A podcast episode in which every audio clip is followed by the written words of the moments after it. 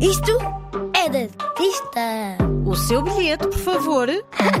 Neste museu as crianças não pagam. Isto é mesmo de artista. Cor de laranja e castanho claro.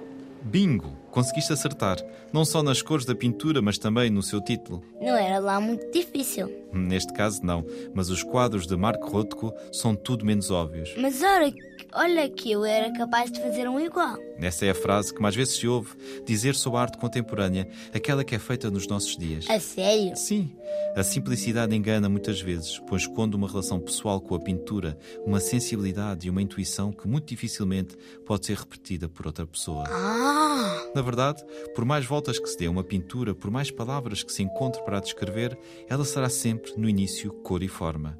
E Marco Rothko explorou esses dois elementos até ao limite, conseguindo usá-los de maneira sempre diferente, mesmo quando se repetiu. Como é que ele chegou a estas pinturas tão simples? Após um longo processo de procura da melhor forma de mostrar o que não se vê, só se sente. Marco Roto nasceu há pouco mais de 100 anos, em 1903, numa cidade que hoje pertence à Letónia, mas que na altura integrava a Rússia. Quando tinha 10 anos, foi com a família para os Estados Unidos da América, onde viveu o resto da vida. De início, não queria propriamente seguir pintura ou artes. Talvez pensasse vir a ser engenheiro ou advogado. Interessante. O gosto pela pintura surge com maior força quando se mudou para Nova York. Ao longo da história, há cidades que para os artistas têm uma energia especial e Nova York tinha nessa época.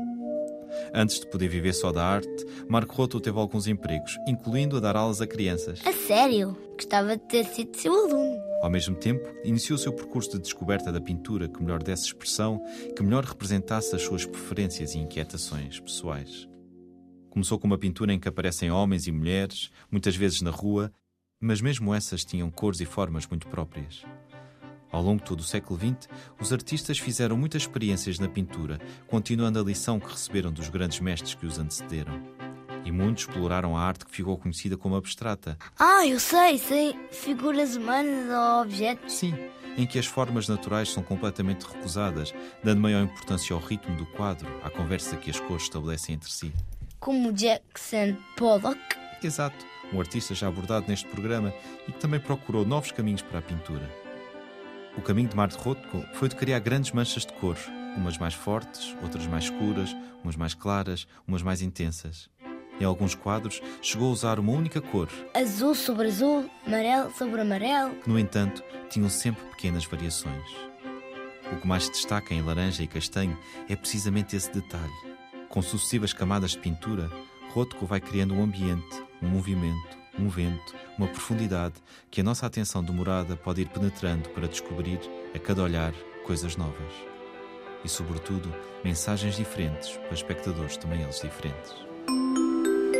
Este museu encerra dentro de instantes. O que te parece? Pede aos teus pais ou avós ou professores para te mostrarem Laranja e Castanho, de Marco Rothko. Também o poderás encontrar no Instagram da Rádio Zigzag. Não é mesmo de artista? É mesmo de artista.